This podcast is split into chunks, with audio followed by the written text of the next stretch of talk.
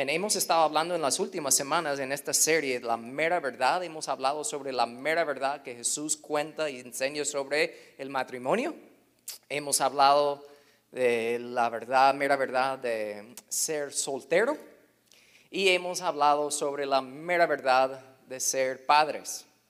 Pero todas esas cosas son importantísimos, pero nada de eso importa si no entendemos bien por nosotros mismos la mera verdad sobre estar bien con Dios.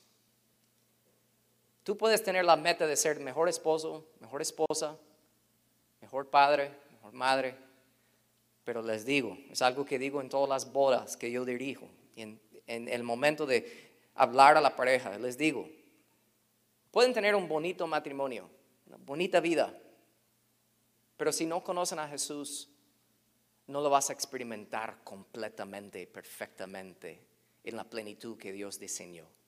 Y de verdad vamos a hablar sobre la raíz, la fundación, sobre eso, en todo sentido de la vida, de poder eh, disfrutar y experimentar la vida de como Dios nos ha diseñado de experimentarla y disfrutarla, estando bien con Él. Porque mucha gente tiene un concepto equivocado, y digo mucha gente, mucha gente, y digo mucha gente, quizás hay gente así aquí esta mañana, les voy a ser honesto. Muchas personas tienen un concepto equivocado sobre lo que se requiere, lo que se necesita para estar bien con Dios. Y una síntoma de que eso es obvio es que hay personas que dicen que soy cristianos y si tú les preguntas, pero vas al cielo cuando te mueres y te dicen, espero que sí. Dios no desea eso. Dios desea que nosotros sabemos con certeza que eso ni lo pensamos, porque eso ya está por hecho. Debemos aprovechar el resto del tiempo que nos queda aquí, de aumentar la población del cielo. Dios no desea que vives dudando de que si estés bien con Él o no. Dios nunca enseña eso en su palabra. Dios nunca se revela a Él nosotros mismos de decir, hey, tienes que hacer ciertas cosas para estar bien conmigo y si no las haces, pues un día para otro no estás bien y un día sí y un día no. Dios nunca habla así. Es mucho más profundo que eso. Por eso hoy vamos a estudiar en el libro de Mateo capítulo 19, específicamente los versículos 16 al 26. Y quise hacer algo un poco diferente para que todos estemos en el mismo sentir en la misma eh, página como vamos a estudiar esta, este pasaje esta mañana. Entonces quisiera llamar su atención a la pantalla y miren este video. Alguien se acercó a Jesús con la siguiente pregunta. Maestro, ¿qué buena acción tengo que hacer para tener la vida eterna? ¿Por qué me preguntas a mí sobre lo que es bueno? respondió Jesús. Solo hay uno que es bueno pero para contestar a tu pregunta, si deseas recibir la vida eterna, cumple los mandamientos. ¿Cuáles? preguntó el hombre. Y Jesús le contestó, No cometas asesinato, no cometas adulterio, no robes, no des falso testimonio, honra a tu padre y a tu madre, ama a tu prójimo como a ti mismo. He obedecido todos esos mandamientos, respondió el joven. ¿Qué más debo hacer? Jesús le dijo, si deseas ser perfecto, anda, vende todas tus posiciones y entrega el dinero a los pobres, y tendrás tesoro en el cielo. Después ven y sígueme. Cuando el joven escuchó lo que Jesús le dijo, se fue triste, porque tenía muchas posiciones. Entonces Jesús dijo a sus discípulos, les digo la verdad, es muy difícil que una persona rica entre en el reino del cielo. Lo repito, es más fácil que un camello pase por el ojo de una aguja que un rico entre en el reino de Dios. Los discípulos quedaron atónitos. Entonces, ¿quién podrá ser salvo? preguntaron. Jesús los miró y les dijo, humanamente hablando es imposible, pero para Dios todo es posible. Entonces, esta mañana vamos a tomar un momento para profundizar un poco en ese momento de esa interacción entre ese joven rico y Jesús. La persona en la historia que de verdad pasó se acercó a Jesús, ¿verdad? Un hombre joven, rico, religioso, que en la superficie tenía toda su vida en orden. Había hecho muchas buenas cosas, Desde la perspectiva de otros seres humanos, wow, él había logrado éxito en la vida, había vivido una vida ejemplar. Y piénsalo por un momento. Según su propia opinión de él mismo y según la opinión de otras personas también, este joven había vivido la vida correcta, de la manera correcta, y ahora está acudiendo a la persona correcta con la pregunta correcta, y él está pensando que Jesús puede darle la respuesta a la pregunta que él tiene. Pero como yo dije al principio, esta persona, tan ejemplar su vida, tan religioso, ¿verdad? Pero él no estaba seguro si estaba bien con Dios o no. Y específicamente su pregunta era, ¿cómo puedo estar seguro que voy a ir al cielo cuando me muero? ¿Verdad? Como dije al principio, muchos cristianos que soy cristiano, vas a ir al cielo. Ay, no sé, este hombre se encontraba en ese momento de su vida. Estaba preguntando, él quería saber con certeza, el joven de la historia, igual como muchas personas a lo largo de toda la historia de la humanidad, quieren saber si están bien con Dios y Jesús les va a contar la mera verdad sobre cómo uno puede estar bien con Dios. Ven en la pantalla conmigo que aprendemos de la historia primero que ser religioso no te hace estar bien con Dios. Ser religioso no te hace estar bien con Dios. Miren, vamos a desempacar este pasaje. Mateo 19, primero versículo 16. Alguien se acercó, este joven rico se acercó a Jesús con la siguiente pregunta. Maestro, ¿qué buena acción tengo que hacer para tener la vida eterna. Este versículo nos da muchos detalles sobre cómo era este hombre y cómo pensaba y cómo creía este joven rico. Primero, él llamó a Jesús maestro, lo cual nos dice que él era un joven judío, ¿verdad? Era religioso, miraba a Jesús con respeto, valoraba las enseñanzas de Jesús y él acudió a Jesús porque en verdad él quería una respuesta. ¿Qué nos dice eso? Que era religioso, pero por lo menos sabía que le faltaba algo. Y él estaba buscando. Y hay muchas personas hoy en día, dos mil años después, con la misma actitud. Están buscando, muchos piensan que, que saben quién es Jesús. Si tú les preguntas, ¿quién es Jesús? Oh, Él es el Hijo de Dios, es el Salvador. Pero aún sabiendo esa información en sus mentes, eso no ha causado transformación en sus vidas. Y por eso muchos de ellos viven inquietos. ¿Será que estoy bien con Dios o no? Y todo lo que hacen siempre están con esa inquietud en la mente, en el corazón. ¿Será que estoy bien con Dios o no? ¿Será que tengo vida eterna? ¿Será que de verdad voy a ir al cielo como me muero? Y piensen así. El joven estaba admitiendo a Jesús en ese momento, porque tiene que pensarlo. Ese video no, no es realmente, no, no muestra como de verdad más probable, los eruditos dicen que sucedió. Es más probable que este joven rico ejemplar en la comunidad, acudió a Jesús en público, admitiendo que le faltaba algo, lo cual era un gran paso en su vida, y no solo estaba ahí, like, hey Jesús, eh, ¿qué onda? Pues tengo una pregunta. Sino, en verdad, si estudiamos la palabra en el, en el original, es más probable que se tiró a los pies de Jesús y le agarró los pies. Jesús, por favor, necesito saber cómo puedo estar bien con Dios. Él estaba diciendo, yo he vivido una buena vida, me he esforzado con todas mis fuerzas a comportarme bien, seguir las reglas, seguir las leyes y todo. Pero él mismo en ese momento estaba admitiendo que había hecho todo eso. Pero había algo en él que le decía, eso no es suficiente. Entonces él estaba experimentando la verdad de lo que el apóstol Pablo escribió en Romanos 3 cuando él dijo esto. Pero ahora tal como se prometió tiempo atrás en los escritos de Moisés y de los profetas. Dios capta eso. Dios nos ha mostrado cómo podemos ser justos ante Él sin cumplir con las exigencias de la ley. Dios nos hace justos a sus ojos cuando ponemos nuestra fe en Jesucristo. Y eso es verdad para todo el que cree, sea quien fuere. Yo he hablado bastante sobre la ley, ¿verdad? Muchas personas hablan la ley, el Antiguo Testamento, tienen preguntas sobre eso. Para resumir el propósito de la ley, lo he dicho muchas veces, es como un espejo.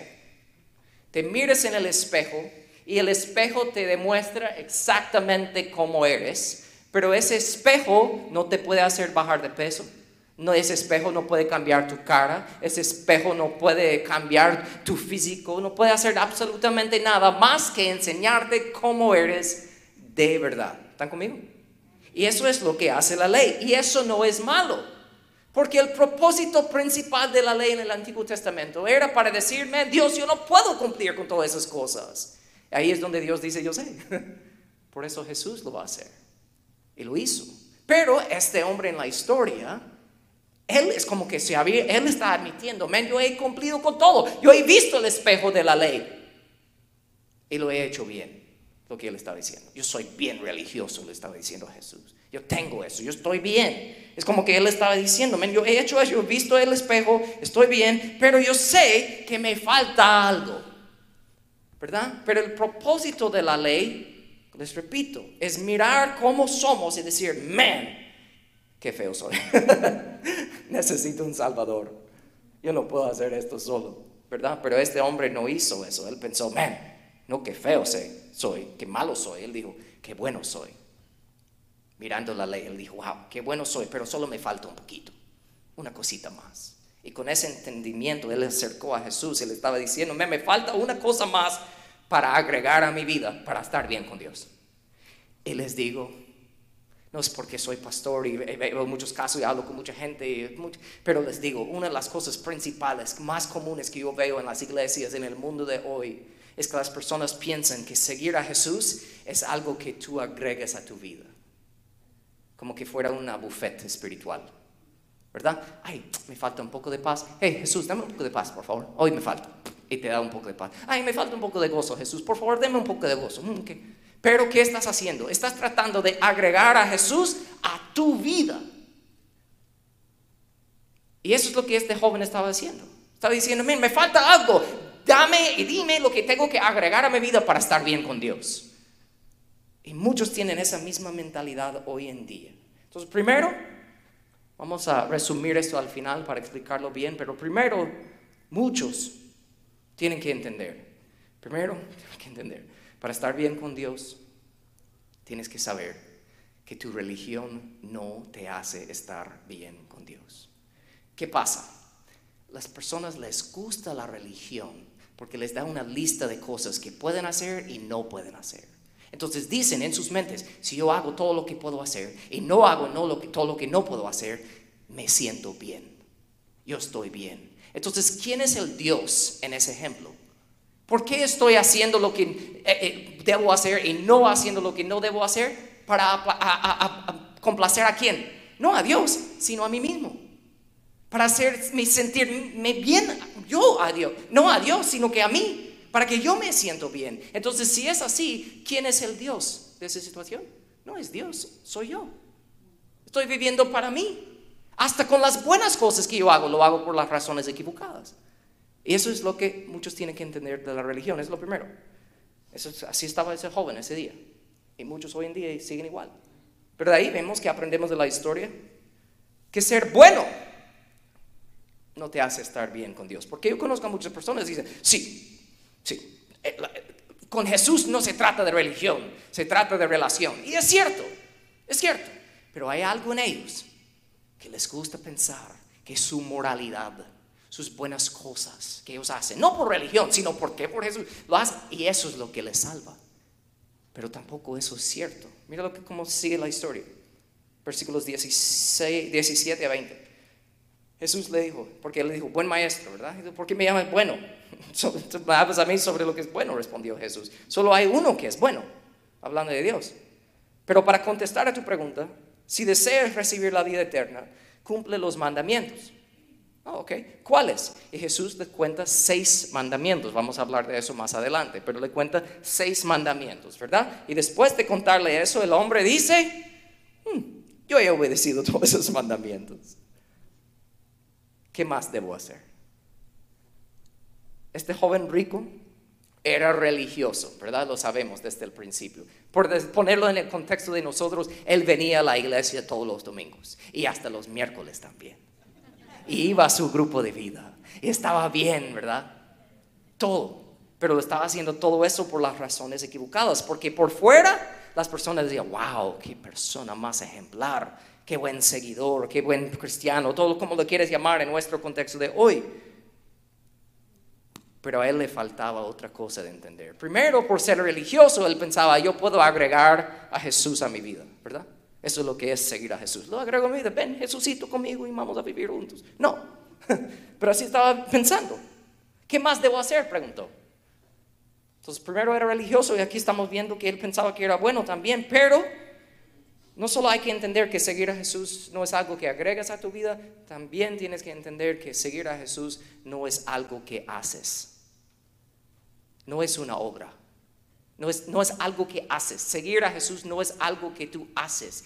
Se convierte en quien eres. Hablamos la semana pasada que los padres son el vehículo que Dios utiliza para expresar y dar identidad a los niños, ¿verdad? Dios nos da a nosotros como sus hijos nuestra identidad. Yo soy cristiano, seguidor de Jesús, no por lo que hago, sino por lo que Jesús ha hecho. Y eso cambia mi identidad. Por eso siempre repito, Dios no desea que yo, yo me convierta en una buena persona. Dios quiere que me convierta en una nueva persona. Eso es diferente. Pero muchas personas, aunque están sentados en iglesias alrededor del mundo y han escuchado esta prédica miles de veces, hay algo en ellos que les dice, no, no, no, pero tengo que ser bueno. Y si esa es tu mentalidad, no la has captado, porque por favor capte eso. No estoy diciendo que no debemos hacer buenas obras. Capta eso. Hacer buenas obras no me hace estar bien con Dios hacer buenas obras es el resultado de que ya estoy bien con Dios. ¿Captaron eso? Hacer buenas obras no me hace estar para nada bien con Dios.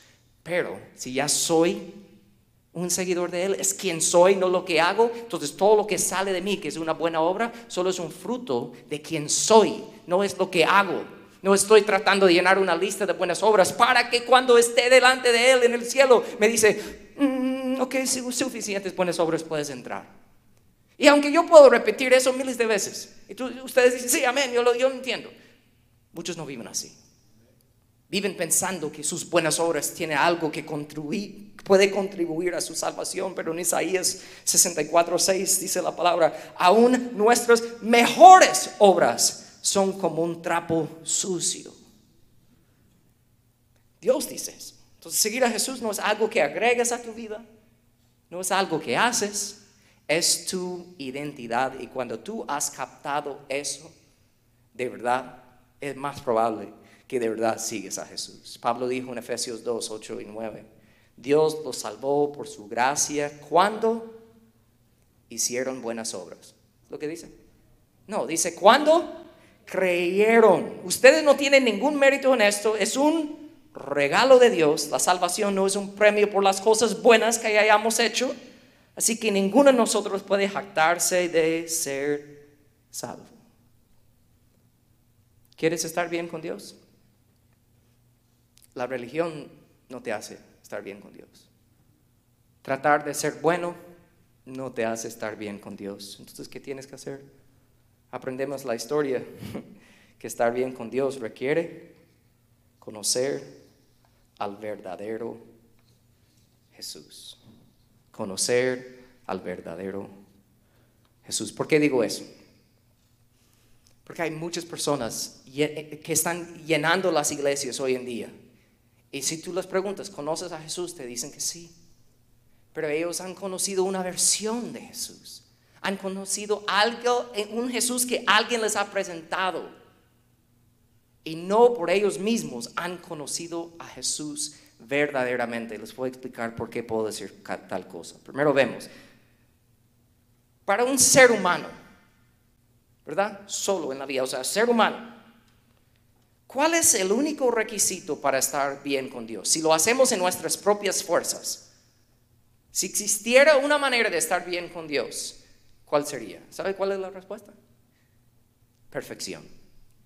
¿Quieres estar bien con Dios? Sin Jesús, está bien. Tienes que ser perfecto. Y no hay nadie perfecto, ¿verdad? Por eso me encanta cuando Jesús está viendo a este joven, ¿verdad? Y le dice, haga esto, sigue estos mandamientos. Y el joven dice, yo he hecho todo eso, ¿qué más? ¿Qué más debo hacer? Estoy bien. Y mira lo que Jesús le dice, versículo 21. Jesús le dice, oh, si deseas ser, ¿qué dice? Perfecto, porque, ¿verdad? Tú eres muy bueno, parece, está diciendo Jesús. Vaya, entonces anda, vende todas tus posesiones, entrega el dinero a los pobres, tendrás tesoro en el cielo, después ven y sígueme. oh.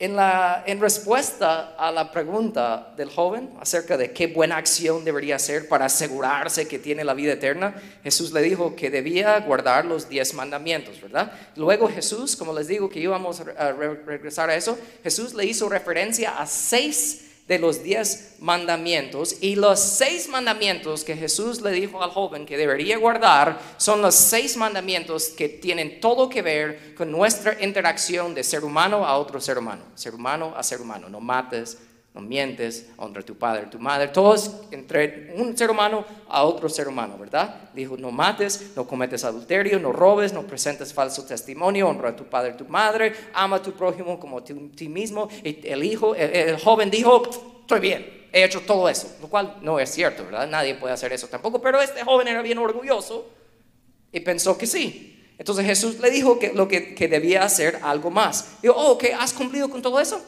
Entonces, si quieres ser perfecto y ir al cielo, vende todo lo que tienes. Vende todo lo que tienes. Y de ahí estás todos los pobres. Y de ahí puedes venir y seguirme y irás al cielo, todo va a estar bien. Y aquí es lo que tenemos que captar. Cuando el joven respondió que había cumplido todo, y Jesús le dijo, vaya, está bien. Si quieres ir al cielo, entonces vende todo lo que tienes. Aquí es donde Jesús destruye por completo la idea de este hombre y también de todos nosotros sobre lo que significa seguirle a Él de verdad. Seguir a Jesús no es algo que solo agregas a tu vida cuando, te, cuando es conveniente para ti. Seguir a Jesús tampoco es algo que haces cuando te dé la gana. Escúchame, porque da miedo. Decidir por ti mismo. Seguir a Jesús destruye tu vida. Nadie dijo, amén. seguir, decidir seguir a Jesús de verdad, por ti mismo.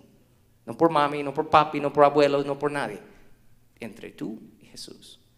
Decidir, tomar esa decisión de verdad, de conocer al Jesús verdadero, destruye tu vida por completo. ¿Por qué puedo decir eso? Porque cuando Jesús le dijo al hombre, ¿Quieres estar bien con Dios? ¿Quieres estar perfecto? Que has hecho todo eso. Entonces, lo único que te falta, entonces anda y vende todas tus posesiones y vende de, todos los pobres. Luego puedes venir y seguirme y todo va a estar bien.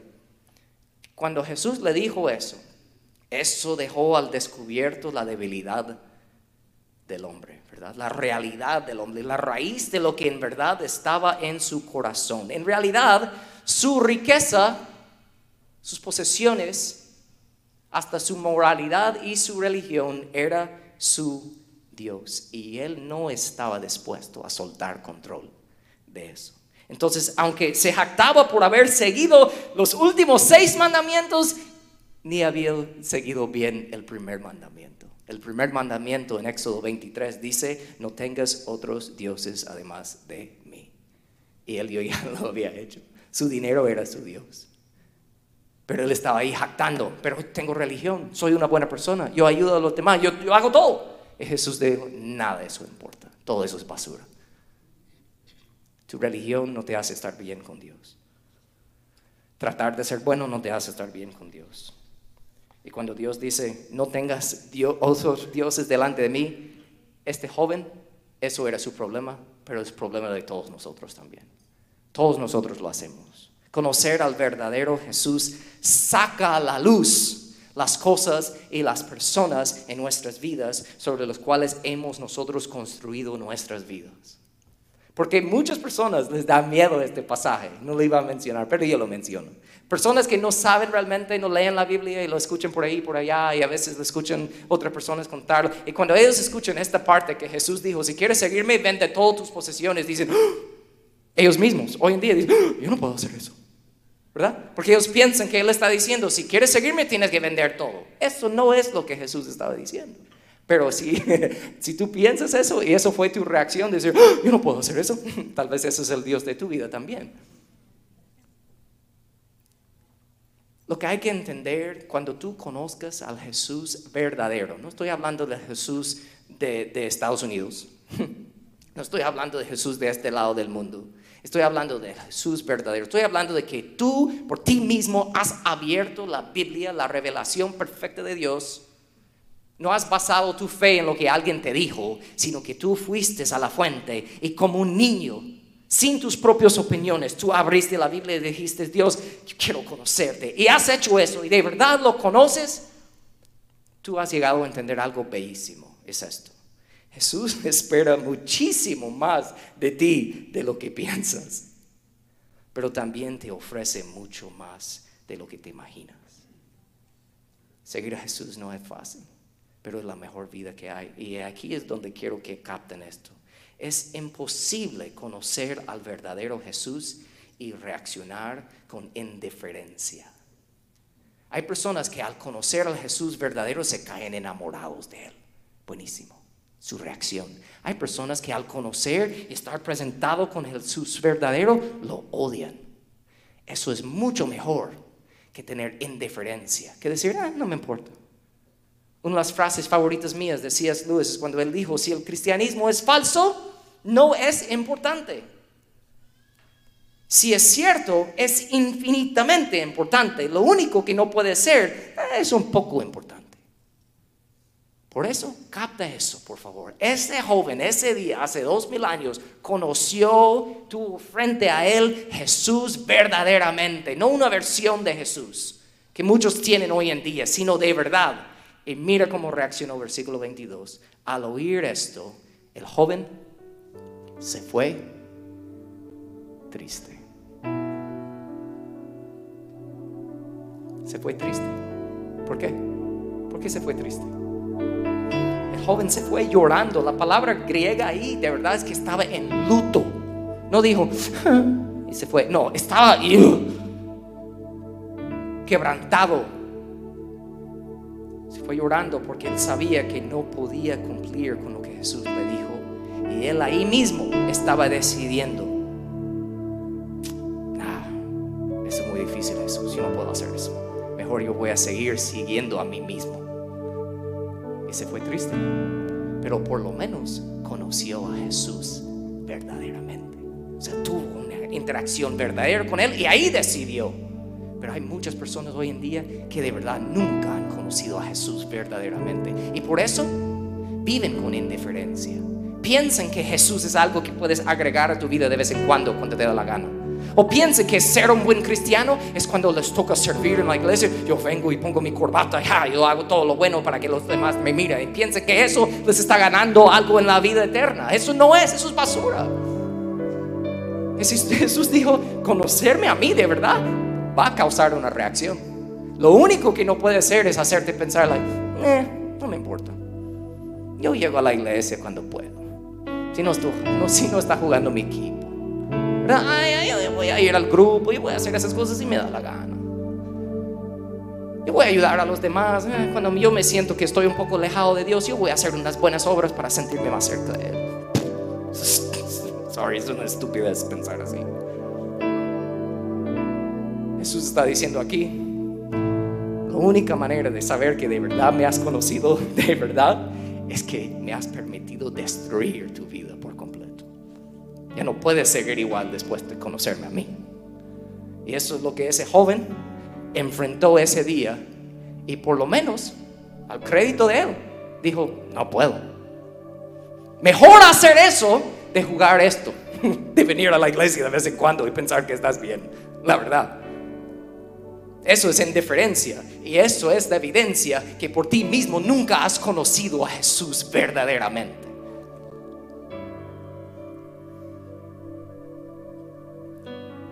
Cuando yo pienso en eso me da tristeza, pero no me sorprende.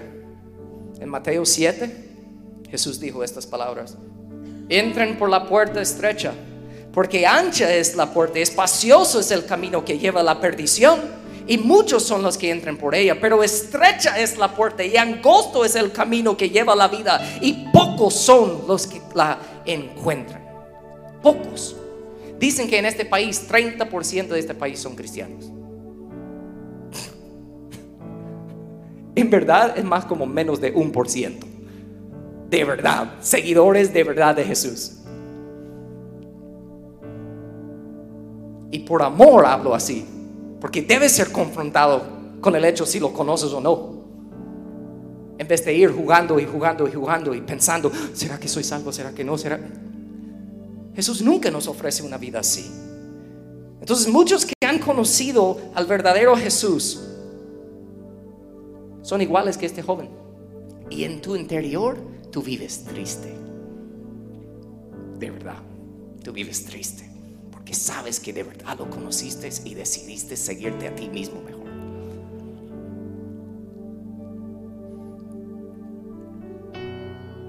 Y muchos viven dudando o preguntando esto. Ok, yo sé quién es.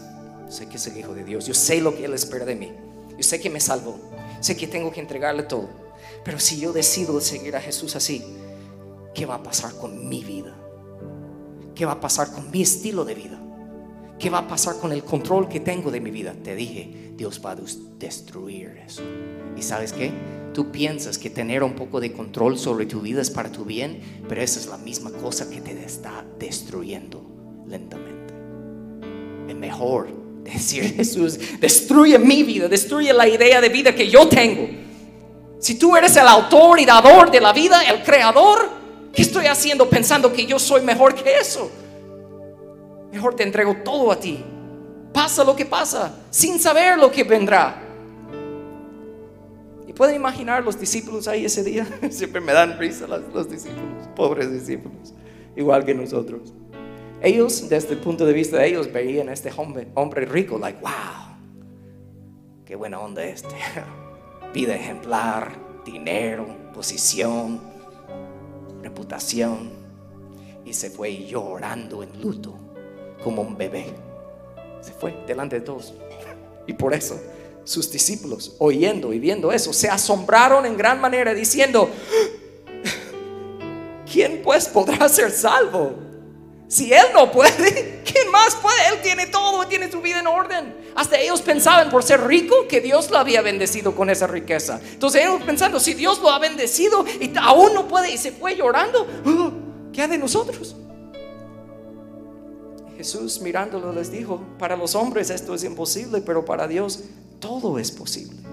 Dos cosas de entender de eso como les digo, si este hombre aparentemente bueno y religioso y bendecido por Dios, con todas sus riquezas y reputación y todo, si él no pudo entrar al reino, ellos estaban, si él no puede, ¿quién puede?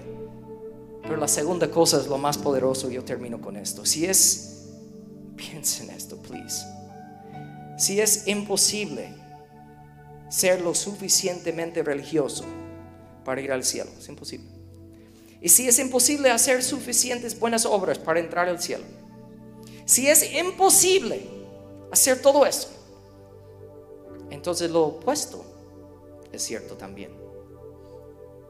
Y aquí es donde la mayoría de las personas se encuentran. Son pocas las personas hoy en día que entran y dicen, ¡ja! Yo soy bueno y voy al cielo. ¿Verdad? Muchos no piensan así, piensan lo opuesto. Muchos piensan, soy malo. ¿Será que, será que puedo? Entonces, si Jesús está diciendo, es imposible ser lo suficientemente bueno para ganar tu entrada al cielo, entonces es también imposible ser lo suficientemente malo para no poder ir al cielo.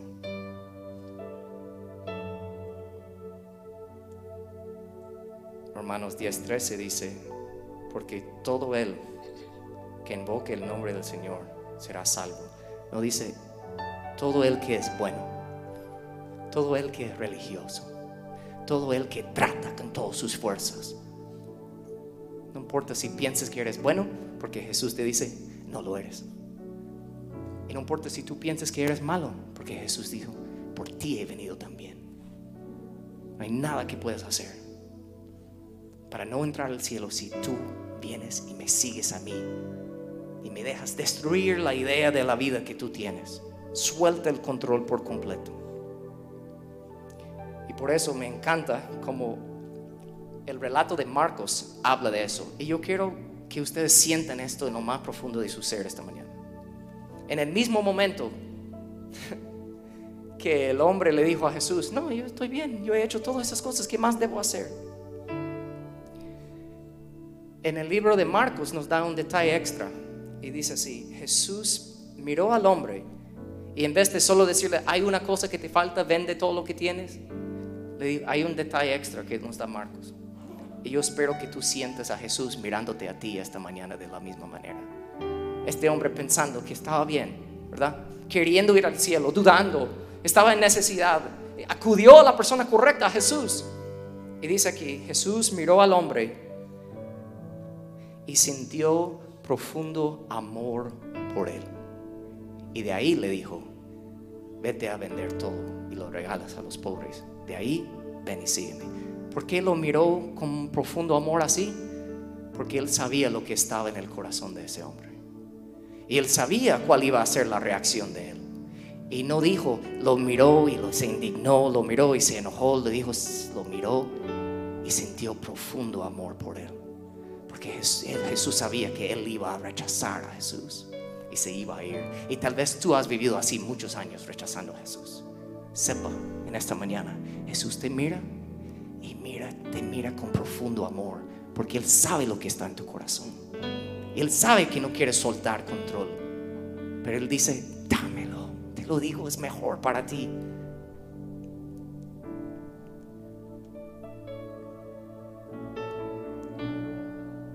Quiero hacer algo diferente para terminar esta mañana.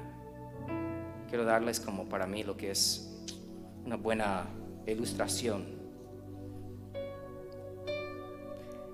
de alguien que está que ha dicho like mi vida es tuyo, lo que tú quieres, Dios, no me importa. Por eso quiero invitar a dos personas de pasar aquí enfrente, si están aquí, ojalá no los miro, pero voy a intentar. Chris, Cindy, que como no hablan español no están aquí, pero ahora escuchando sus nombres.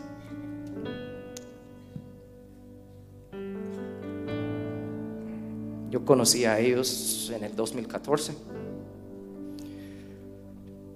Y desde la primera vez que los conocí, me di cuenta del profundo amor que Dios había puesto en los corazones de ellos por los latinos. Y por eso me identifico con ellos, porque somos gringos, pero amamos a los latinos, ¿verdad?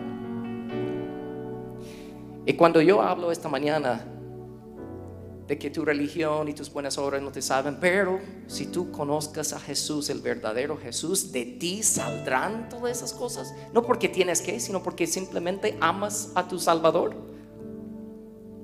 ¿Sabes lo que la Biblia habla de eso? Dice que cuando tú vives así, obedeciendo al Señor, las personas te miran, te van a ver y van a dar gloria a Dios que está en el cielo. Y eso es lo que sucede en las vidas de ellos. Ellos el viernes terminaron realmente su último día de trabajo aquí en la iglesia. Cindy trabajó aquí 26 años, 26, y 25 años aquí en Celebration.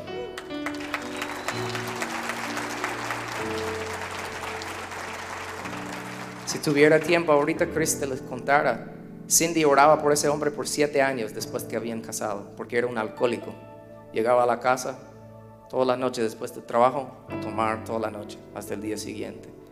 Y Cindy oraba, oraba, oraba por él, siete años, siete años, y eventualmente vino el Señor, empezó a trabajar en la iglesia, renunció a su trabajo donde estaba ganando muchísimo más de lo que uno gana en la iglesia, se los cuento. ¿Por qué? Porque conoció a Jesús verdadero. Tú no puedes conocer a Jesús verdadero y reaccionar con indiferencia te cambia por completo. ¿Y por qué les cuento eso? Porque les voy a ser honesto.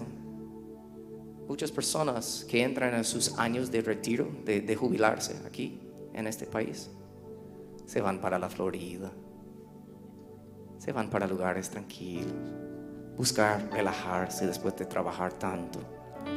¿Sabes dónde ellos van? A Guatemala.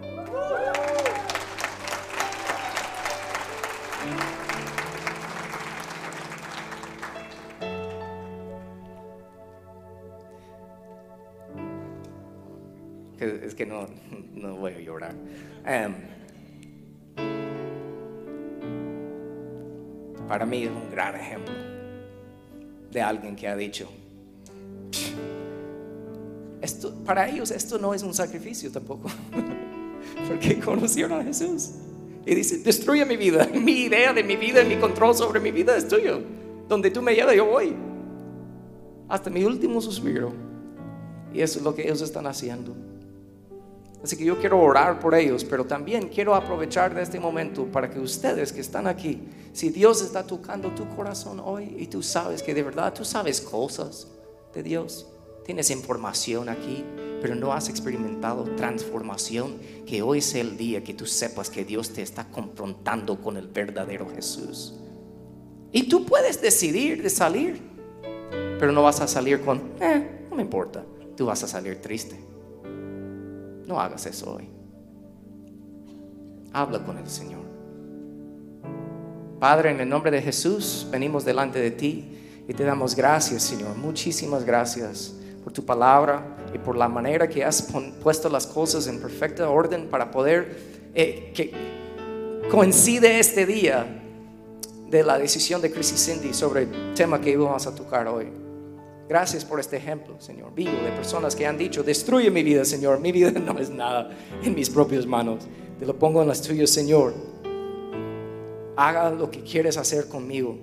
Y como pareja han dicho eso.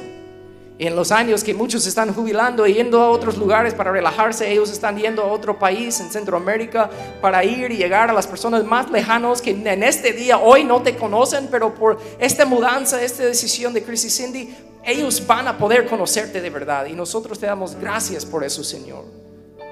No honramos a Crisis y te honramos a ti. Te damos gloria a ti por la manera que ellos están obedeciendo. Estas buenas obras no están saliendo de ellos para ganar una posición en el cielo. Está saliendo de ellos porque ya han conocido a Jesús verdaderamente. Y por eso, Señor, te damos gracias. Y gracias por este ejemplo. Y gracias porque nos reta en el nombre poderoso de Jesús. La iglesia dice fuertemente con un aplauso, amén y amén y amén.